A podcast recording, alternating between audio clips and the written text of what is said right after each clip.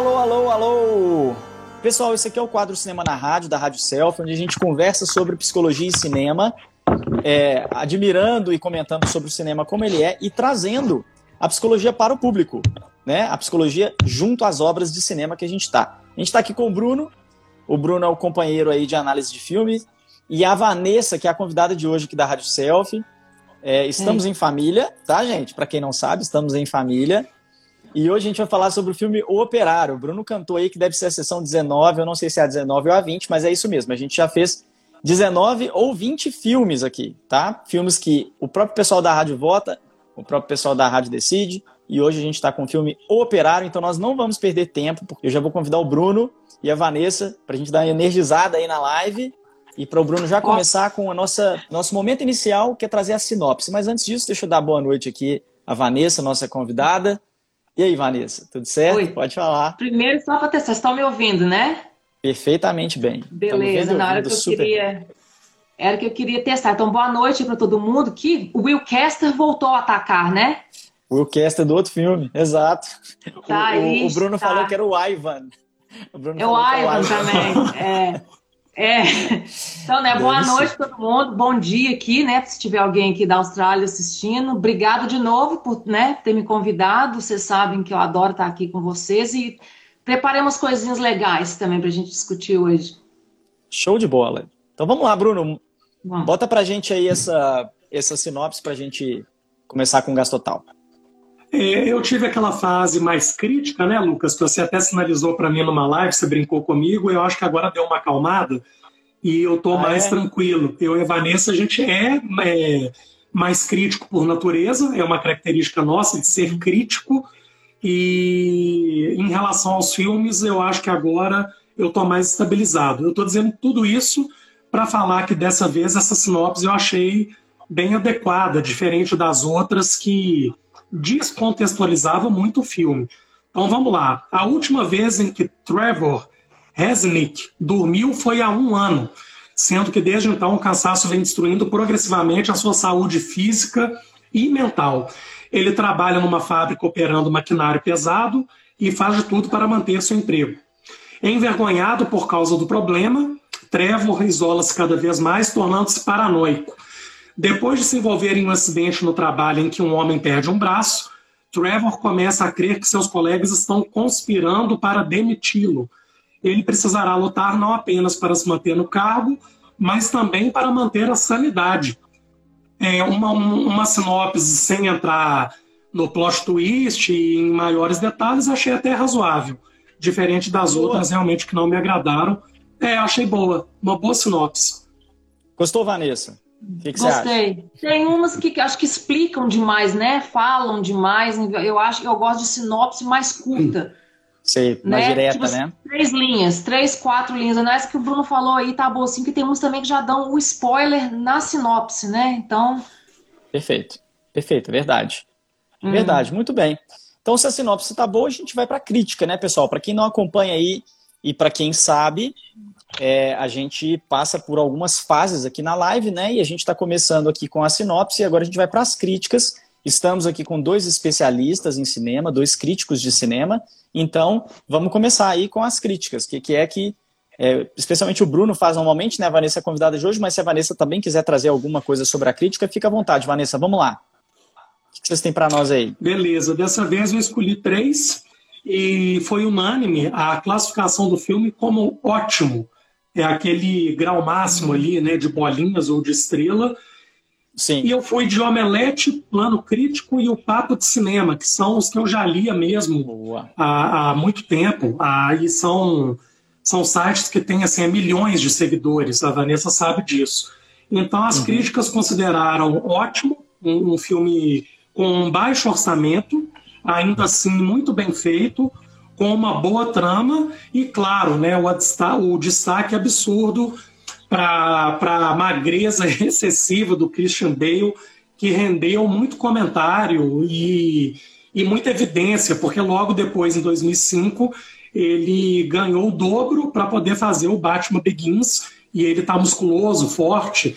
Então, esse contraste e toda a predisposição do Christian Bale para atuar já chama atenção desde essa época até de antes, que eu já havia comentado, quando ele inicia ali na década de 80 com o Império do Sol, ainda criança, filme do Spielberg. Então, além do destaque para a magreza excessiva dele, que ele mal conseguia ficar em pé e teve dificuldade para gravar cenas, o filme é sim um ótimo suspense com uma trama muito boa e muito bem amarrada.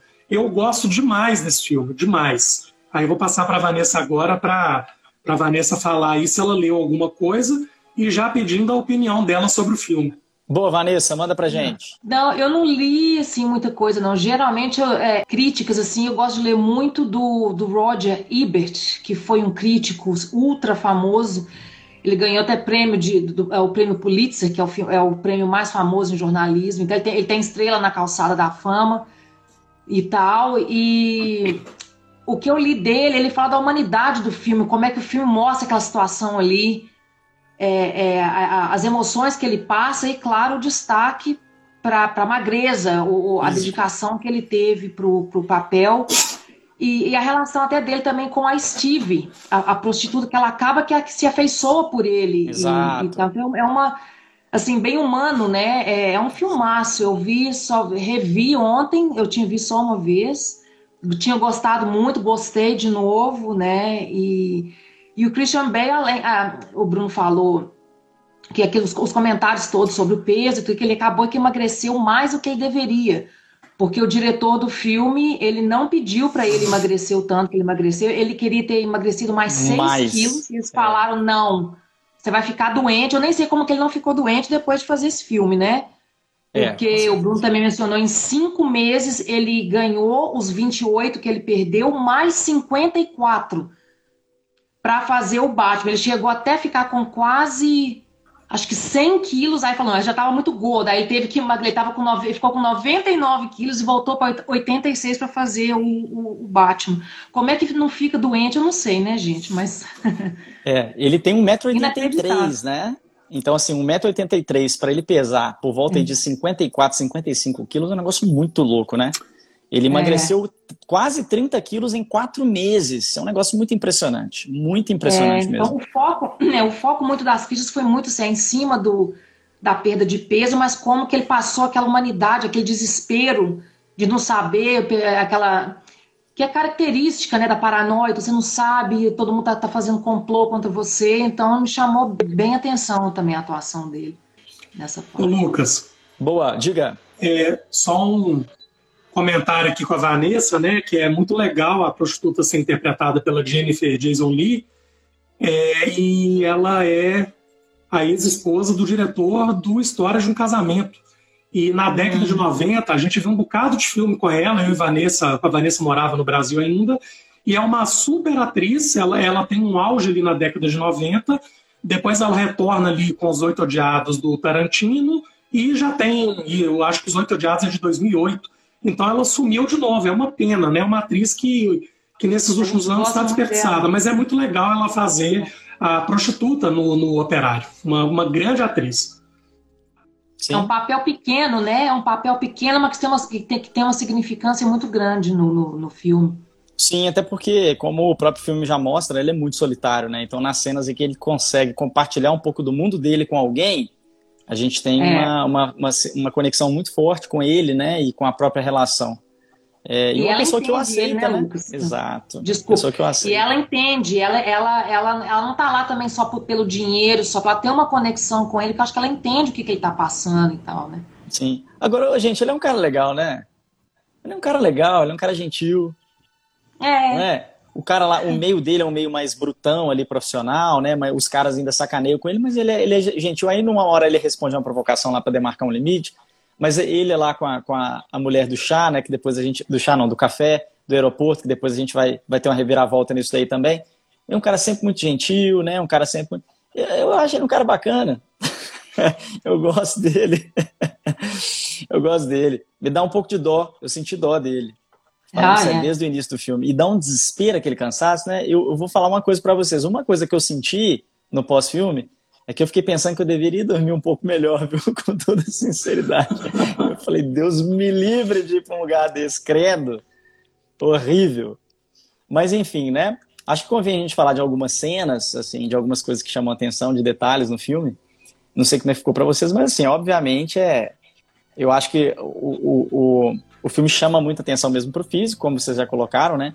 E ele explora muitas cenas. Eu não sei como é que foi a preparação do Christian Bale, mas dá para você ver claramente que ele faz movimentos corporais, né, para ressaltar as, as costelas, as vértebras. Uhum. E os takes são muito bem é, focados, né, na, nos atributos físicos ali.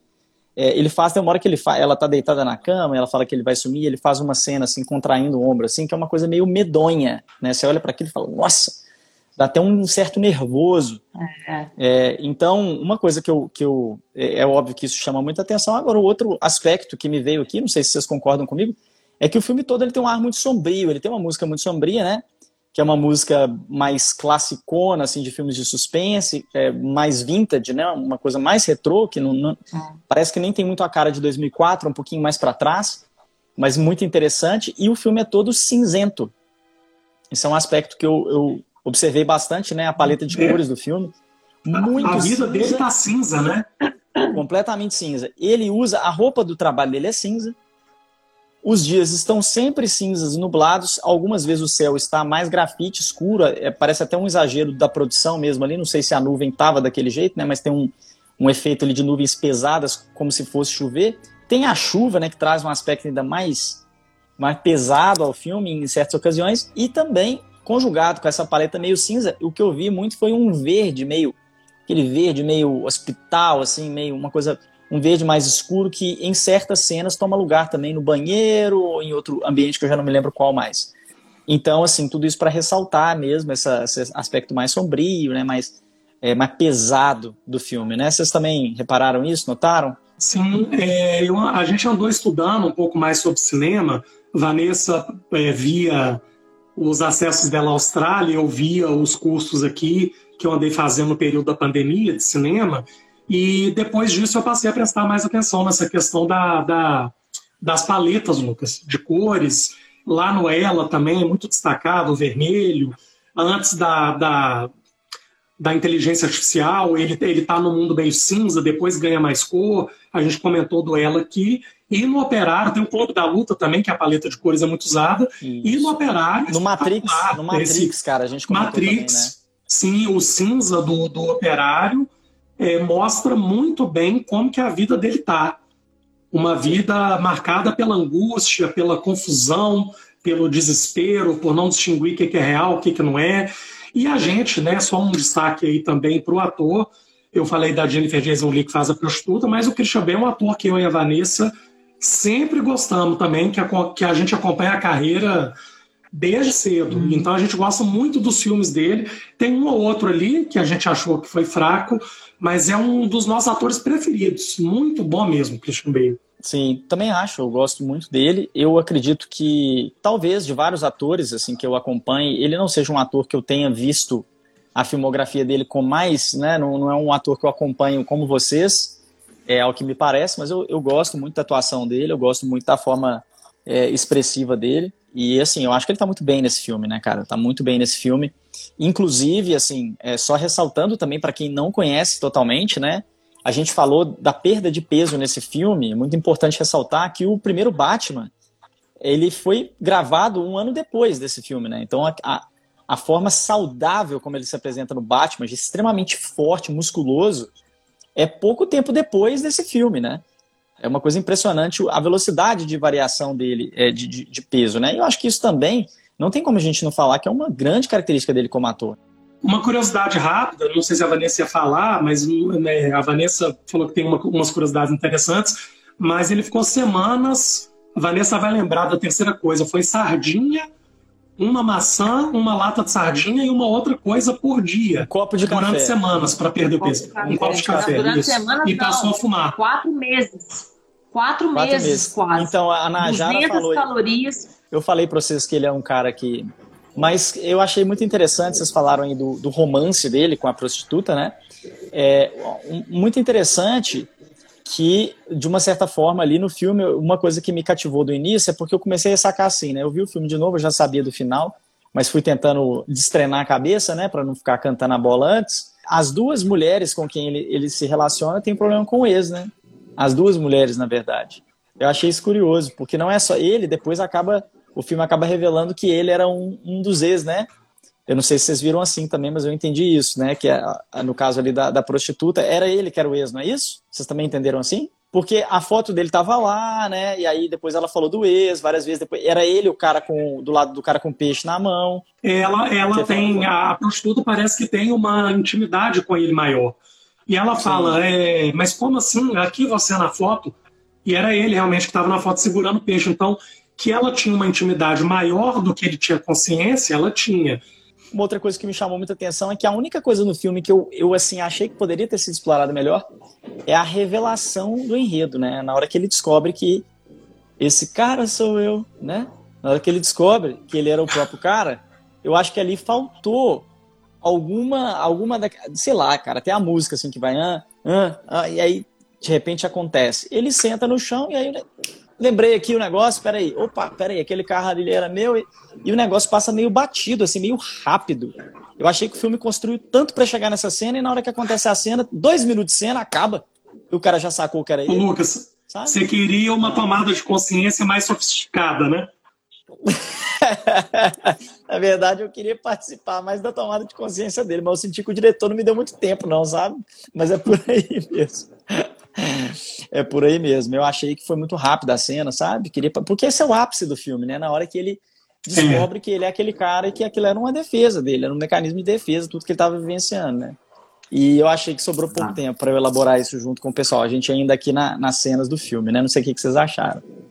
Sabe o que eu pensei aqui? Você falou, Lucas? Eu não sei. Eu acho que se fosse esticar mais, acho que o filme é. Eu, eu acho que uma coisa boa do filme é porque o filme ele é uma hora e quarenta, ele já tem um ritmo lento. Se fosse esticar mais, é aquele negócio que não precisaria o filme ter duas horas. Então eu acho que o tempo ali já até foi bem, assim, foi razoável, mas mas eu pensei ao mesmo tempo em filmes que com pessoas com Alzheimer, por exemplo, né? Uhum. A, a pessoa tá lá, não sabe onde ela tá, aí de repente ela tem aquela tomada consciência que ela volta, ah, oi, é você, meu filho, e depois de repente ela pode. Eu acho que de repente foi isso. Ele foi ligando as coisas e, e, e, ele voltou a ser lúcido ali. A lucidez dele voltou naquela hora ali, é, igual mais ou menos o, o, Leonardo DiCaprio lá na Ilha do Medo. Uhum. Ele tem a tomada de consciência, ele fala: vamos fazer essa lobotomia logo, enquanto eu tô consciente, tô sã, porque ele, a gente não sabia a hora que ele ia tipo, surtar de novo. Então as pistas ali para ele foi uma atrás da outra, uma atrás da outra, porque não foi de uma hora para outra, o filme inteiro.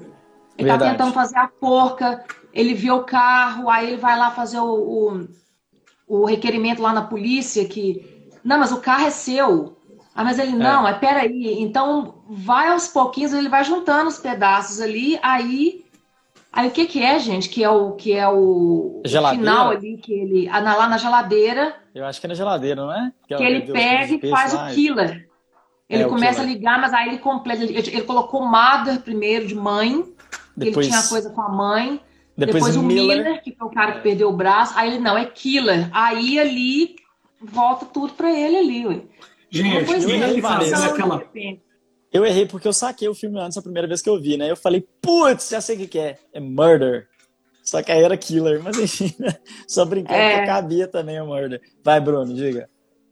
Não, essa, essa tentativa dele com a forca é sensacional. Você falou da trilha sonora, né, Lucas?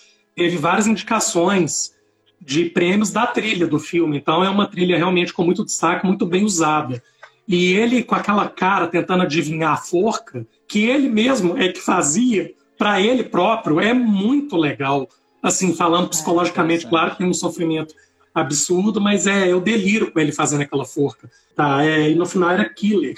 E aí que ele tem a tomada de consciência que ele mesmo vai dando as pistas para si próprio. Não era ninguém que estava entrando na casa dele. Eu acho isso sensacional. Não, eu também achei sensacional. Está falando do, do. Seria até entrar um pouquinho nas curiosidades, mas a gente está falando de trilha sonora, como é que o filme é sombrio. O filme foi baseado em filmes antigos, tipo Nosferatu, em, em Hitchcock. Ele foi baseado. É isso, é, muito é, Hitchcock. A, música, a trilha sonora é super. Filme no ar, aquelas coisas, né? Tudo, tudo sombrio, aquelas coisas. Então o filme foi feito, é, tipo uma homenagem, né? Esses filmes mais antigos de, ah, de Hollywood. Essa ideia mais vintage. É. Isso.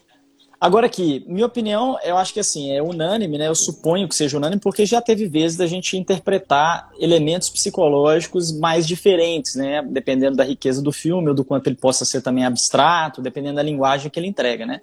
Esse filme é bem direto, né? A história é culpa, não é isso? Pra mim, né? sim. Toda a história do sim. filme vai entrando na culpa dele e dos mecanismos que ele criou para não ter que lidar com o fato dele ter atropelado uma pessoa e matado essa pessoa, né? Essa criança não é isso? Uhum. E aí a reflexão eu... que eu fiquei pensando foi. Ah, pode falar, Bruno, vai. Não, eu vejo exatamente assim, e eu adoro o tema da culpa, adoro falar desse sentimento, e que a gente tenta, às vezes, escapar, mas parece que não tem como, mas eu fico pensando que talvez tenha como. E eu e a Vanessa escreveu uma crítica recente sobre o operário, onde a gente meio que aponta ali a culpa como voluntária. Então é uma, uma concepção polêmica mas um amigo meu me trouxe isso, é, de que na maioria das vezes a culpa é voluntária, ou seja, você escolhe fazer coisas e, e, e a culpa acaba vindo por sua causa mesmo, de, de, de coisas que você faz e que você vai acabar sentindo culpa depois. Não dá para generalizar, a gente está falando de uma ciência é, humana, que é a psicologia, eu não gosto de generalização, mas, sinceramente, Lucas, eu acho que na maioria das vezes, eu até falaria mais de 90%, eu diria que sentir culpa é voluntário. Não vou falar 100 porque eu não gosto dessa, desse fechamento de raciocínio, mas Entendi. eu acho que na maioria das vezes é a culpa a gente acaba tendo escolhas e que a culpa vem depois por causa de coisas mesmo que eu escolhi fazer. Então, no caso do filme, ele foge sem prestar socorro a um atropelamento de uma criança. Eu gosto muito no filme da. E aí é legal que quando mostra quando ele atropela, ele estava com um peso razoável. Ele estava até, parece que até acima um pouco Isso. do peso. É muito é, legal a cena do atropelamento, ele não estar magro.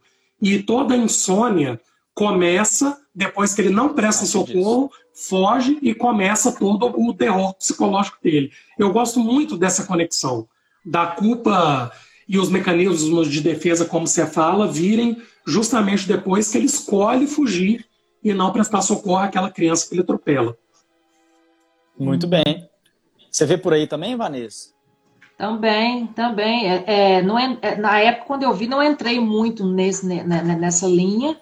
Uhum porque em 2000, o filme de 2004, né, acho que eu devo ter visto uns dois anos depois, eu ainda não estava ainda tão uhum. na, na, psicologia, assim, eu não, não, sou psicóloga, mas eu estudei, eu cheguei a fazer um ano e pouco, eu leio muita coisa, uhum, né, principalmente claro, claro. assuntos de, de, de, psicologia clínica, na parte clínica, que se eu fosse terminar o meu curso, era a área que eu queria, que eu queria fazer. Então, tudo de, de transtorno mental, essas coisas todas, eu leio bastante coisa uhum. e, e, discuto muito com o Bruno. Então, quando ele trouxe essa parte da culpa voluntária, a gente fez o texto, eu achei sensacional, porque é aquilo mesmo.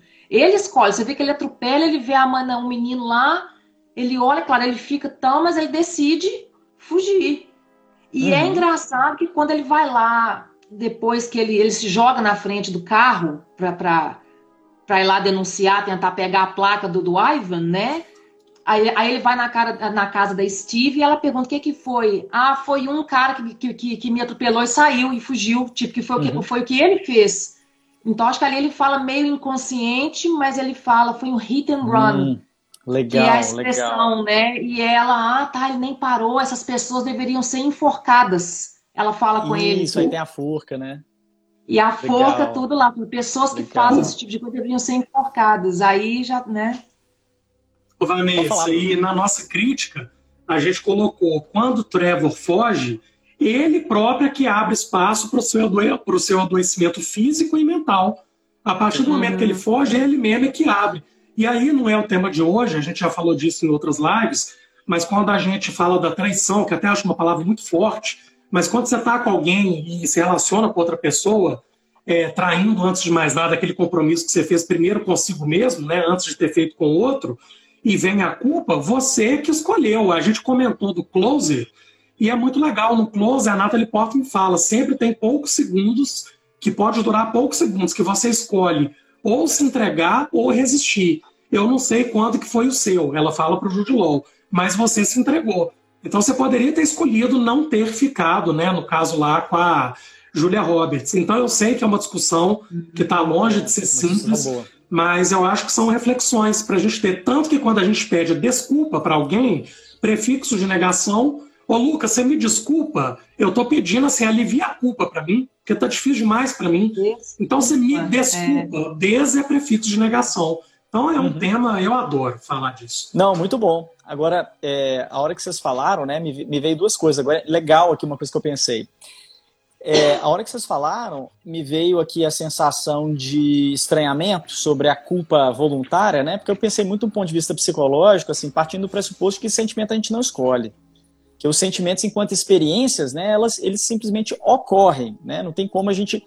Por exemplo, você acorda de mau humor, você não escolhe o mau humor ter aparecido, né? Senão ninguém acordaria de mau humor, né? Ou ficar com raiva na hora que alguém, por exemplo, te fecha no trânsito, aquilo é, brota dentro de você enquanto experiência humana, a gente não consegue controlar, né?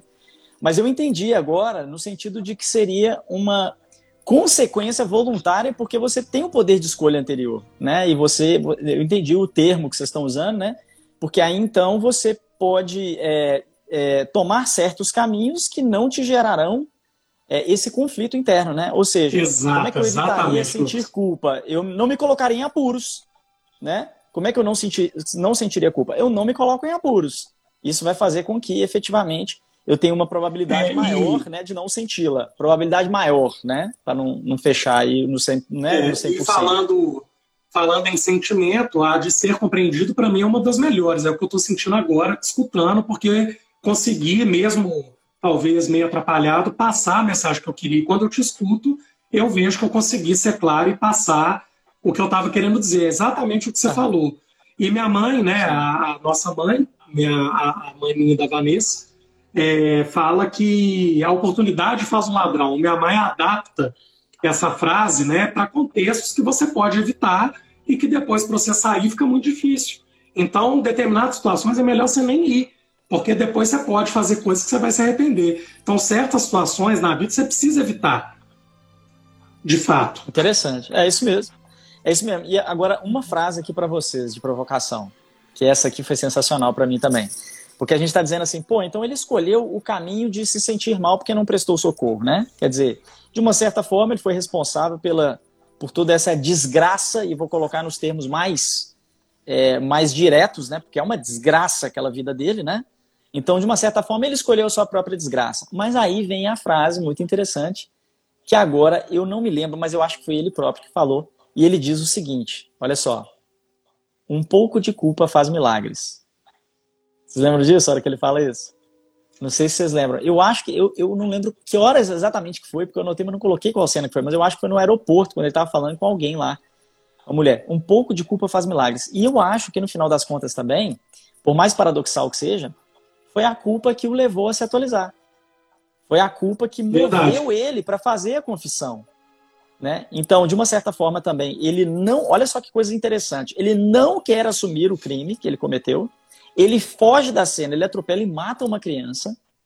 Mas o próprio organismo provoca nele um tipo de experiência que, por mais penosa que tenha sido, é curadora, no sentido de levá-lo à sua própria confissão. Se não fosse a culpa, ele não teria ido à delegacia né, e não teria se redimido no seu ponto de vista moral e ético. Né?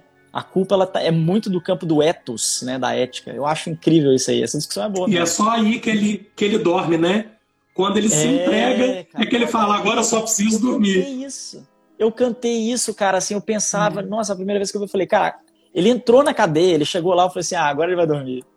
Agora, me deu uma agonia a hora que ele sentou no banco ali, dentro da cela. Eu falei, Do jeito que ele estava, ficou, né? Deita, ele estava tão cansado que em vários momentos do filme ele vai tentando dormir, acontece uma coisa, Nossa, ele acorda e lá naquela não tem nem colchão nem nada ele senta ali do jeito que ele que ele que ele é o, o alívio de tirar aquilo da consciência dele né? É agora e uma qual foi a outra frase? Ah, aqui ó você falando de frase, eu tô, tô olhando minha, minha, cola aqui, ó. É, que a Steve fala com ele, uma pequena culpa pode ser duradoura. Uhum. Sim. Né? Então aquilo ali Sim. vai levando, vai levando. A gente colocou aqui, eu imprimi aqui a crítica que eu e o Bruno fizemos. Então, é, e no caso dele, não foi uma pequena culpa, foi uma grande, foi uma, foi uma coisa enorme, uhum. né? Mas às vezes uma coisinha pequena. Sim, sim você não ter feito uma coisa pequena dentro de casa, por exemplo, você vai sentindo um, um, um mal-estar com aquilo, que às vezes que nem você pedir desculpa resolve, você, você, você esquece de colocar a, a culpa a, é uma dívida. Uma, uma comida no, na, na, lancheira do seu filho. Ai, gente, você vai ficando, vai te dando um, aquela pois é. sensação é. de culpa, culpa, que, que às vezes de repente nem importa para a pessoa, mas você fica com aquilo é dentro, você, né? né? Não, é. é, a culpa é uma dívida, né? A culpa é uma dívida. Hum. É uma dívida existencial. E agora o problema é que muita gente vive a culpa e não sabe como pagar, e aí que é o pior. Porque os juros também cobra caro, né? E aí você não vai. Muito caro. Então você vê no caso dele lá, do nosso personagem aí, a culpa cobrou juros caríssimo, né? Até o ponto que ele falou, cara, eu vou veio à mente, ou sei lá como é que foi internamente essa resolução, mas depois que ele conseguiu se entregar ao que ele tinha feito, e a, a forma dele pagar é bem concreta, né? É pagar o crime na cadeia. E ele se deu a, a permissão, né? Se entregou para fazer esse pagamento, que também o livraria aí dessa dívida existencial, né? A, a culpa é uma dívida. Né? Eu gosto muito de pensar no carnê existencial, né, Lucas? É, eu gosto muito dessa metáfora.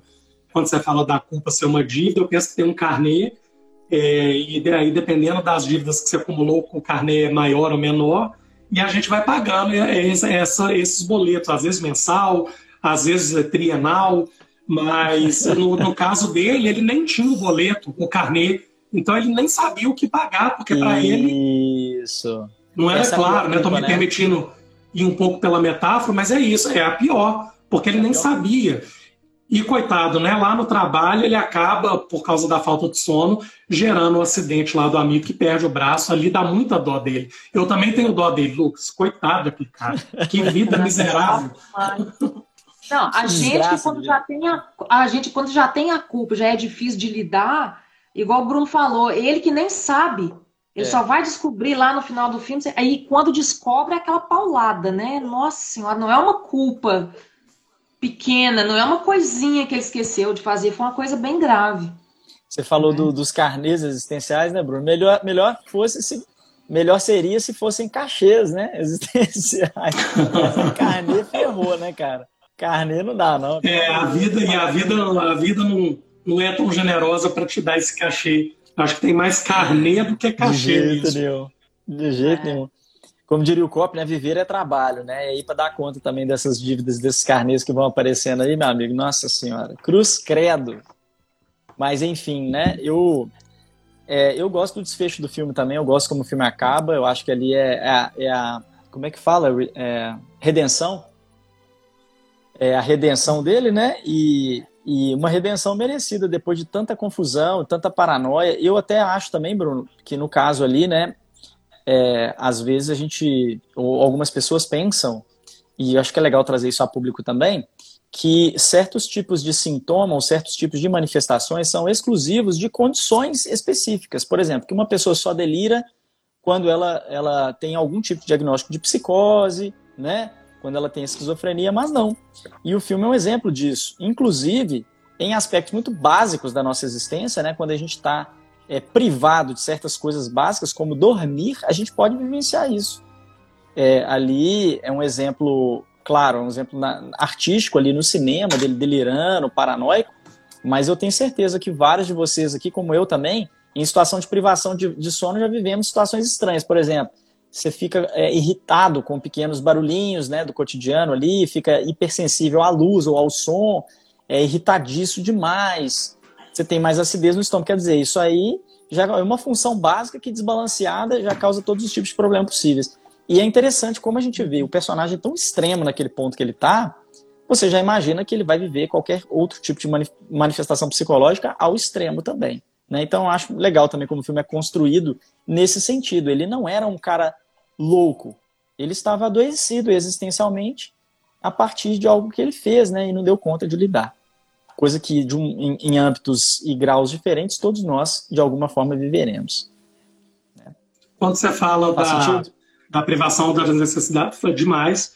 Quando você fala da privação das necessidades básicas, só para não perder o costume, a gente lembra do Maslow, que contribuiu muito com a claro. psicologia humanista e que desenvolveu a pirâmide que muito, muita gente ensina nas graduações aí, até de administração, e não falam que é, que é criada, que foi criada por um humanista. Mas lá na base tá essas necessidades, essas fisiológicas que precisam ser supridas para você evoluir para um outro patamar de necessidade. Então você tem toda a razão. Quando a gente está privado de sono e com fome, a gente fica mais irritadiço, mais é, menos tolerante e acha até, depois eu vou tratar disso com a Vanessa, é, que a gente até errou, Lucas, porque na crítica, não que isso seja grave, não é o caso da gente mandar lá para alterar, mas eu coloquei para a Vanessa que a hipótese diagnóstica, é, não que a gente se preocupe com isso também, enquanto psicólogo humanista, seria uma esquizofrenia. É como se o surto tivesse se desencadeado com é, o atropelamento. E agora, aí, é, preparando aqui para a live, eu penso já, na verdade, que é que era uma paranoia, que é um outro tipo de psicose, não esquizofrenia. E te escutando agora, eu nem sei mais se é psicose, né? Porque é isso, né? Não, não tem para nós esse foco no, no diagnóstico. Eu já nem sei mais se trata de uma psicose ou não, porque o neurótico, enquanto estrutura clínica, também poderia alucinar, né? Você tem toda a Sim. razão. Pode é, falar, eu, Vanessa. Eu, assim, só, só para fechar aqui, Vanessa, eu chutaria, se eu tivesse que falar aqui agora, nem pensei nisso, né? Porque, como você ressaltou, para quem não sabe, gente, eu e o Bruno, a gente trabalha na mesma abordagem de psicologia que tem um tipo de aproximação muito específica, né? Mas se tivesse que falar um pouquinho sobre o diagnóstico, eu chutaria um, um transtorno pós-traumático, né? Ou uma síndrome pós-traumática com episódios psicó psicóticos. Era o chute que uhum. eu daria, né? É, enfim. Ótima hipótese. Mas enfim. E aí, Vanessa, o que, que você ia falar que eu te interrompi? Era, não, não, não. Era que eu queria comentar. Eu acho que não é esse tipo de alucinação que ele tem, é, é, que essa quebra do eu e tudo, não é uma característica, assim, é uma característica da psicose, mas não é uma característica da esquizofrenia também, de você imaginar uma situação que não está lá, porque a gente discutiu isso no Clube da Luta, muita gente tinha falado que antes o Clube da Luta era esquizofrenia, não era, porque ele não está imaginando a situação, ele está vivendo a situação, mas como uma outra pessoa, que é o transtorno dissociativo de personalidade.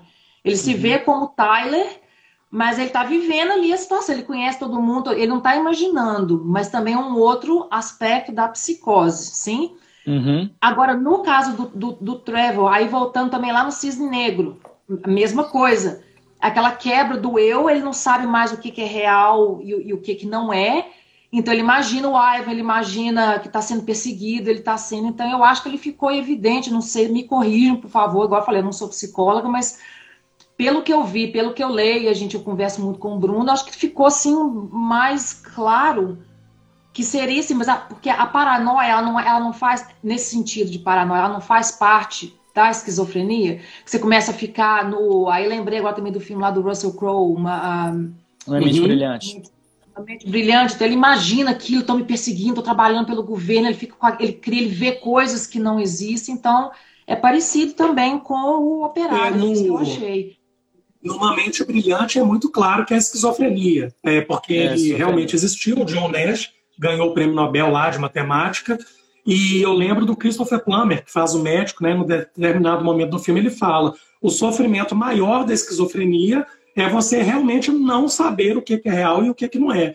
Tanto que o Russell é. Crowe lá só identifica que a menina não existia porque ela não envelhece. É a tomada de consciência que ele tem para conseguir conviver com aquelas visões até ele envelhecer e morrer. Mas é uma super discussão, né, Lucas, da possibilidade diagnóstica do Trevor. É, pós-traumático, é. é, estresse pós-traumático com episódio de psicose ou uma paranoia é, enquanto psicose ou uma esquizofrenia enquanto psicose. É uma boa discussão, eu gosto. É uma boa discussão. Ele não está em acordo com ele mesmo, ele está completamente, faz a volta no incongruente, né? Ele está todo e, no, e aquela quebra mesmo, ele, ele não sabe quem é ele, a quebra do eu foi, foi, foi nesse ponto ah, que ele sim. E tem um post-it, né, Vanessa? É... Eu coloquei aqui, ó, para nossa discussão, o primeiro post-it que ele coloca, é, ele, eu, a gente colocou na crítica, ele passa desesperadamente a tentar descobrir quem ele é, em resposta à hum. pergunta gatilho do primeiro post-it que ele encontra pregado na geladeira, que é quem Who é você?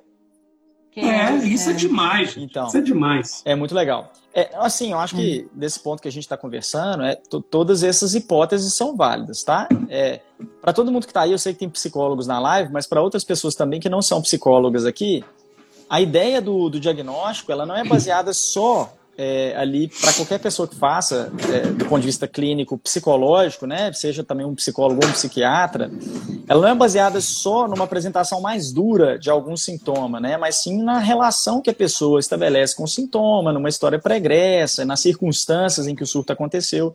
Então é difícil realmente, desculpa, é difícil a gente fazer um recorte aqui é, exato do que aconteceu, porque por mais que a gente tenha conhecido a história, a gente não estava com ele ali se prestando a um exame clínico, né? Mas, é, de fato, eu, eu ainda apostaria nisso. Agora, uma coisa para falar um pouco mais próximo da forma como eu gosto de ver como psicólogo, que eu acredito que seja uma linha muito próxima do Bruno, né? Até algumas pessoas aí que estão na live também, é que é o seguinte, né, gente? Vamos tentar aqui pensar de uma forma fácil da gente falar para todo o público e da gente entender.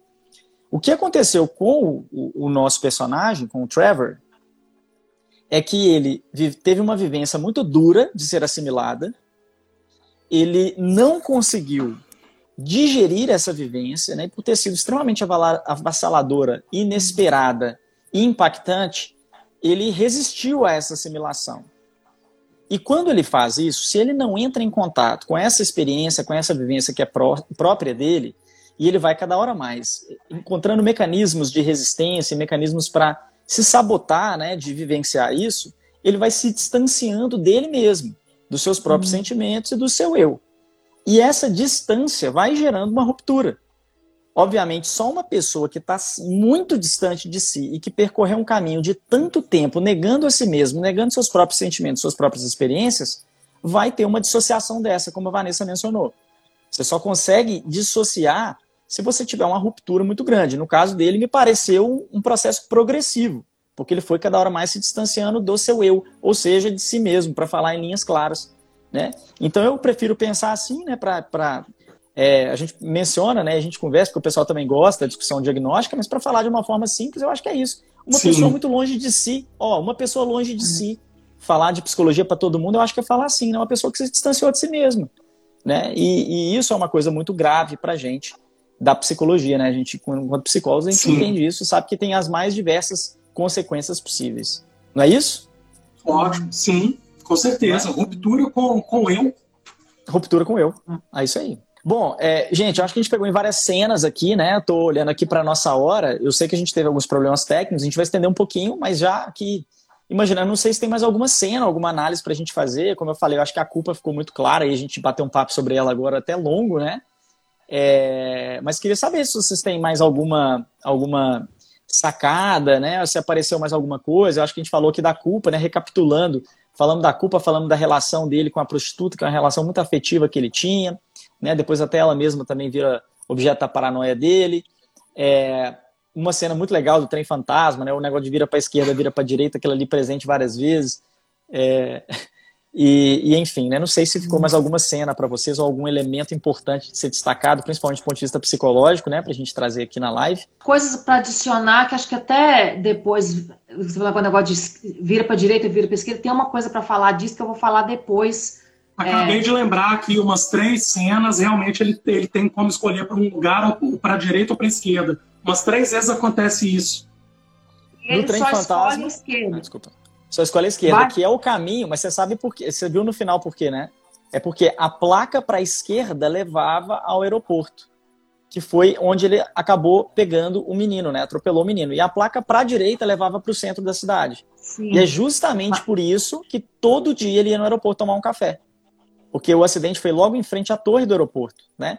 Então, para a esquerda era aeroporto, ou seja, para a esquerda a memória era de inferno, desastre, problema, né? E ele não conseguiu ir é. para a direita. Ele não conseguia. Então, a primeira.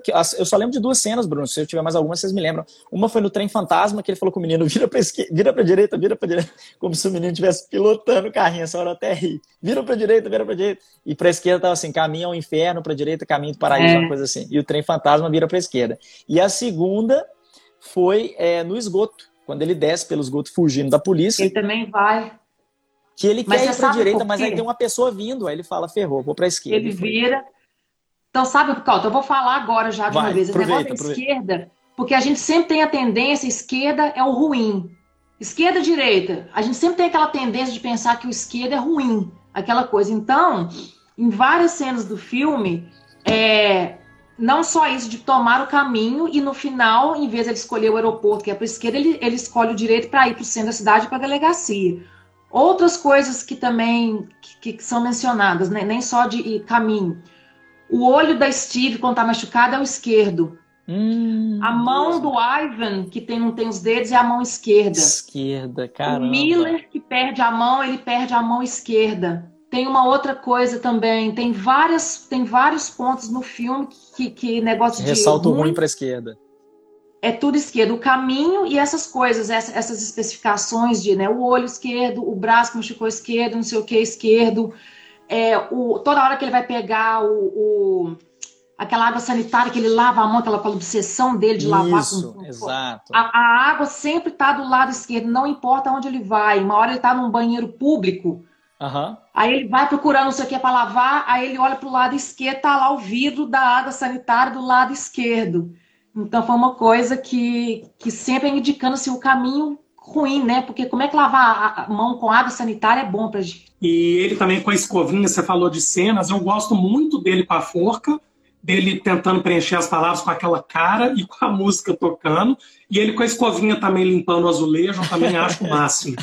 é, agachado e com a escovinha.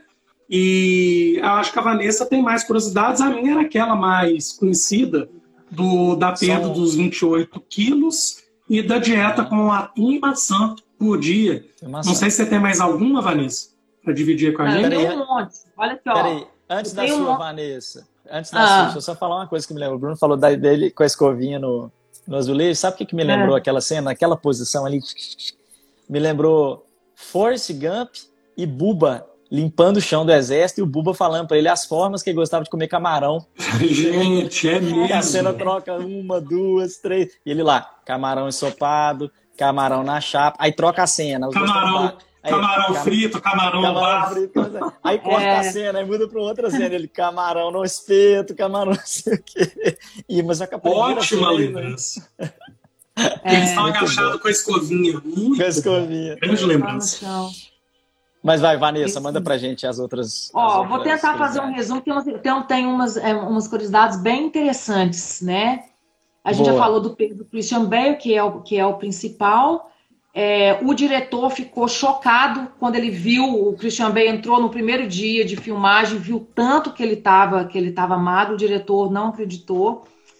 É, eles filmaram, o filme foi filmado, né, em Barcelona, na Espanha, e em todo um, estúdio americano negaram o roteiro do filme. O diretor, ah, estou aqui para fazer um filme. Não, não quero. Não, não quero porque falaram que era muito esquisito, muito sombrio, ninguém topou fazer o filme nos Estados Unidos, por isso que eles foram para a Europa. Não gostaram do roteiro, acharam muito estranho e tal. É, uma que é interessante, olha só, porque no filme fala que ele ficou um ano sem dormir. Isso é impossível. Não tem como uma pessoa normal. Uhum. Mas aí olha que interessante. O recorde é, uma pessoa ficou acordada de 11 dias e 25 minutos. 11 dias. Que foi um menino de 17 anos participando de um experimento na, a, em San Diego, na Califórnia, pela Universidade de eh, Stanford. Não, mas peraí, Vanessa. O que, que aconteceu no 26 minuto? Só para saber aqui, agora fiquei curioso. Ele caiu duro, dormindo, desmaiou? O que aconteceu? Não falou, não. não deve falou. ter entrado em coma, né? Deve ele ter deve sido. ter entrado. Um sono forçado. Super legal. Aí ele ter... dormiu e acordou no hospital psiquiátrico. Provavelmente. Só né? pode. Né? 11 dias e 25 minutos. Deve ter entrado em coma depois. Olha outra aqui. Toda hora que aparece a hora, uma e meia. Aparece uhum. o tempo inteiro, uma e meia. Toda hora que aparece que o Trevor tá, e olha, tá uma e meia, alguma coisa acontece no filme de relevante porque foi a hora que ele atropelou o menino. E durante uma hora e meia do filme, exatos, é quando o plot é revelado. Caraca, que Nossa. massa isso, muito Espetacular. bom. Então, Espetacular. Depois, aí depois, desculpa, a gente tem que rever, porque toda hora que ele olha pro relógio, uma e meia, alguma coisa aconteceu. E uma hora e meia cravado é quando revela o plot lá do filme. Essa eu achei a melhor. É, uma hora o Trevor fala: ninguém nunca morreu de insônia. A mesma frase que o Edward Norton fala no Clube da Luta. Idêntica. Ah, que ele também tem problema de insônia, por isso o desdobramento dele da personalidade, né? O negócio dele, o negócio dele da foto, que ele acha que é o Ivan, que tá com o cara lá com peixe, com peixe. né? Uhum. O filme inteiro dá dica que é ele que é o pescador, ele que é. Tem vara de pescar na casa dele. O sticker, tem um sticker no, no carro dele, no para-choque do carro dele, mais pro final do filme. É, eu preferi estar pescando. I rather be isso? fishing. Caraca, no carro do Trevor. Nossa! muito bom, muito bom. É isso. Quando ele abre lá a geladeira, cai os peixes mortos lá. Isso, tem exato. Quando ele entra no bar, tem um peixe na parede. Então tem Olha peixe só, o filme inteiro. Só, só, na geladeira que eu, que eu me atinei para esse detalhe. Só na geladeira. Tem, va é, tem vara de pescar, tem, é, tem, tem, essas coisas todas. É, tem pintura de peixe na, na cozinha dele. É, peixe no bar. Que isso, gente? Todas. Não, não é possível. Então várias que loucura, é, né? aparecem também durante o filme que ele, ele que não tem Ivan, que não tem nada, né? É, uma mais significativa é lá no Trem Fantasma, que dá uns flashes que se você for parando, aí ele vê um, uma das cenas lá no Trem Fantasma, é uma, é uma pessoa que foi atropelada, coberta, sim, aí ele começa sim. a olhar. É, não, aí tem tava... grito. É. Tá, né? É... Já tava mais escancarado. Os dentes do Ivan é prótese. Ah, eu imaginei, que não é possível. É ele dá aquele riso, nossa, nossa para ficar é. mais assim, mais grotesca né? é. a imagem dele. As relações com o do, Dostoiévski, né? Ele está lendo o, o livro, é, como o ele chama o livro? O Idiota. Dois personagens do livro Idiota, Marie e Nicholas. A Marie é a garçonete e o Nicholas é o menino que ele atropela. E outras referências também com Dostoiévski, é, é uma outra, um outro livro dele que, que falam de homem, uma pessoa culpada lidando com a culpa, tentando justificar o crime. Então tem muita coisa relacionada com ele, com, com o do Dostoiévski. E Resnik significa açougueiro em tcheco. Caramba! Muito interessante. Açougueiro. Muito bom. Muito bom. E Excelente, Vanessa. A última, olha só, é, é, não sei se vocês já viram, o, Bruno já viu, que eu, até eu recomendei para ele, o Psicopata Americano, também Esse... com o Christian Bale. Excepcional. Ai, cara, você não viu. Que não vi. os dois personagens sofrem de alucinação. Aí não vou falar muito pra você não, pra não dar spoiler pro Lucas, mas né, ele, ele fez já um personagem parecido. Legal. É, com, é, com alucinação, essas coisas. Então, deixa aí até recomendar pro pessoal aí para assistir Psicopata Americano. Muito bom. Esse daqui é o Cinema na Rádio, é o episódio, enfim, é o quadro da Rádio Self, onde a gente fala de cinema e psicologia. Hoje a gente esteve aqui com a Vanessa e com o Bruno, que são é, duas pessoas aficionadas por cinema dois especialistas, dois críticos de cinema, inclusive, estão hoje em dia cuidando aí de críticas no Cine 7. Então, inclusive, quem quiser aí fazer contato com eles pode, pode correr atrás, tá fácil de achar, é só olhar aí na live que vocês vão encontrar. É, eu queria agradecer a presença de todo mundo e olha, a gente sempre aqui no final, para quem não sabe, a gente faz a gravação dessa live, depois, daqui a uma semana, essa live é transformada em podcast. Todos os filmes é, que a gente já analisou estão no Spotify da Rádio Self, você pode entrar lá para ver. E para os psicólogos de plantão, a gente também tem quadros na Rádio Self de empreendedorismo para psicólogo, para psicólogos. São os episódios clássicos da Rádio Self, tá tudo lá no Spotify. Todo mundo pode ir lá para ouvir, né? É tudo conteúdo gratuito para todo mundo. Então, quero agradecer e a gente sempre faz ao final aqui um anúncio do próximo filme a ser analisado. Mas nós não deixaremos hoje explícito, porque o nosso anfitrião é o Gustavo, ele não esteve, ele não esteve presente, então já vou deixar inclusive ele aqui preparado é, de sobreaviso para ele fazer o um anúncio amanhã do vencedor para a semana que vem. E vocês podem se preparar. Gente, assiste o filme antes, porque aí vocês vêm para cá e aí fica mais fácil da gente fazer a troca, fica mais fácil vocês conversarem. Porque às vezes a gente vê ali o um anúncio poucos dias antes e fica mais difícil da gente correr para ver o filme e fazer acontecer. Então, Fica de olho aí. Depois dessa live, a gente abre caixas de sugestão para vocês fazerem as sugestões do próximo, que virá depois da, da sessão 20, né? E é isso. Eu quero agradecer a presença de todo mundo. Atrasamos hoje para o final, porque a gente teve alguns problemas técnicos. Peço desculpa aí a todo mundo que, que ficou embolado no meio da história. Mas quero agradecer e agradecer também o Bruno e a Vanessa que estiveram aí com a gente. Obrigado, viu, gente? Vanessa, obrigado de novo. De novo, né? Eu que agradeço. Acho que é terceira, quarta vez já, né? Bom demais, assim é, é Obrigada. Desculpa se eu me estendi muito aí agora no final com as curiosidades, mas é muita coisa interessante, eu achei. Eu sempre peço pro Bruno, deixa eu fazer as curiosidades, que eu tenho um site específico aqui onde, onde eu, eu, eu procuro e geralmente vem muita coisa. Legal. Né? Então, obrigado de novo, Lucas, Bruno, Gustavo, pessoal da Rádio Self. Deixar um abraço especial só pro meu pai, Ronaldo, que tá aí vendo, e a Najara, minha cunhada querida. É, um beijão aí para todo mundo. Obrigado de novo por me receber. Boa. Obrigado a todo mundo que teve aí. Obrigado ao time da Rádio Self também por ajudar a gente a colocar a live no ar. Gustavo, Max, Túlio e Vitor. Valeu, gente. Excelente noite para todo mundo. Até breve. Valeu, gente. Obrigado. Boa noite.